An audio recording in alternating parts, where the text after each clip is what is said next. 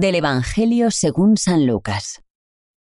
En aquel tiempo la gente preguntaba a Juan, Entonces, ¿qué debemos hacer? Él contestaba, El que tenga dos túnicas, que comparta con el que no tiene, y el que tenga comida, haga lo mismo. Vinieron también a bautizarse unos publicanos y le preguntaron, Maestro, ¿qué debemos hacer nosotros? Él les contestó, No exijáis más de lo establecido. Unos soldados igualmente le preguntaban, ¿Y nosotros qué debemos hacer? Él les contestó, No hagáis extorsión ni os aprovechéis de nadie con falsas denuncias, sino contentaos con la paga. Como el pueblo estaba expectante y todos se preguntaban en su interior sobre Juan si no sería el Mesías, Juan les respondió dirigiéndose a todos. Yo os bautizo con agua, pero viene el que es más fuerte que yo, a quien no merezco desatarle la correa de sus sandalias. Él os bautizará con Espíritu Santo y fuego. En su mano tiene el bieldo para aventar su parva, reunir su trigo en el granero y quemar la paja en una hoguera que no se apaga. Con estas y otras muchas exhortaciones anunciaba al pueblo el Evangelio. Regocíjate, hija de Sión, el Señor está en ti.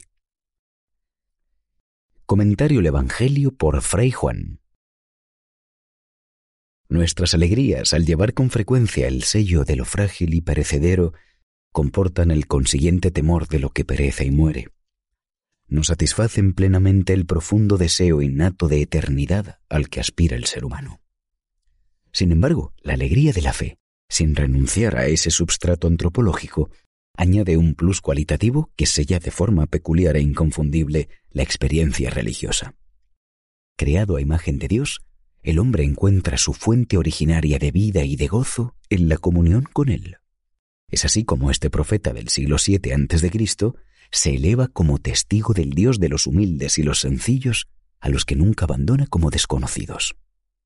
El pequeño grupo adherido a su fe religiosa constituye para el profeta el mejor símbolo y estandarte de la presencia del Señor en medio de su pueblo, dispuesto a reivindicar su justicia salvadora para con los más indefensos. ¿Cómo no alzar la voz para prorrumpir en un grito esperanzado de júbilo y de alegría? La salvación de Dios hunde sus raíces en su amor imperecedero a la humanidad. ¿Qué debemos hacer? preguntaban los presentes al Bautista. Su respuesta, adaptada a la realidad concreta de cada grupo, resulta clara y contundente. A la gente le pide solidaridad con los necesitados. A los cobradores de impuestos y a los soldados que sean leales y honestos en el desempeño justo del servicio para el que han sido constituidos. Son otros tantos ejemplos sencillos y plásticos de aquel entonces que contraponen el comportamiento evangélico a la actitud inhumana de quienes sólo viven para medrar a costa de los demás. La alegría de la fe no la reserva el Señor para el futuro.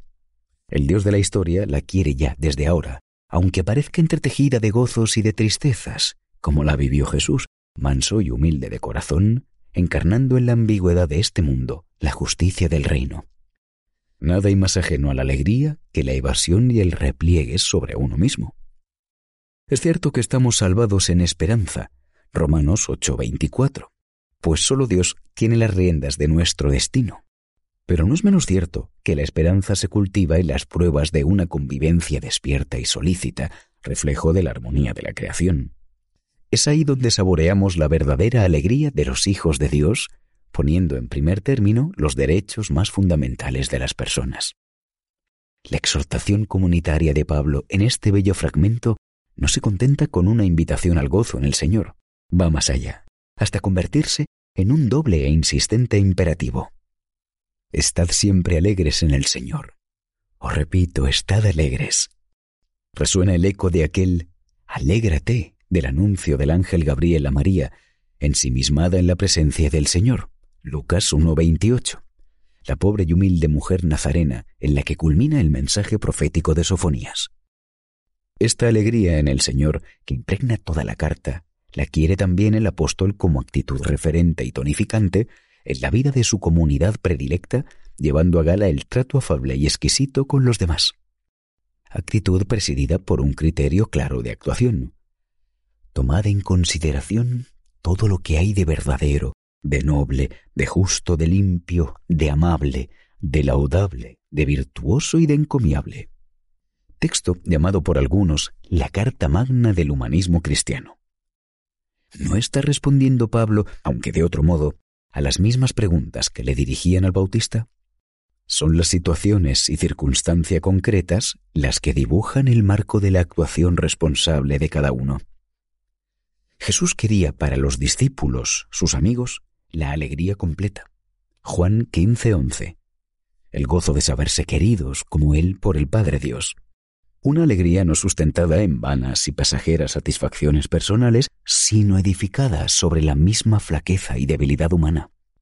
Y es que la alegría del Espíritu entra en el corazón que se abre por la fe al misterio pascual de la vida en la muerte. La fiesta puede organizarse, la alegría no. Es un don de Dios en el que ya no cabe temor alguno.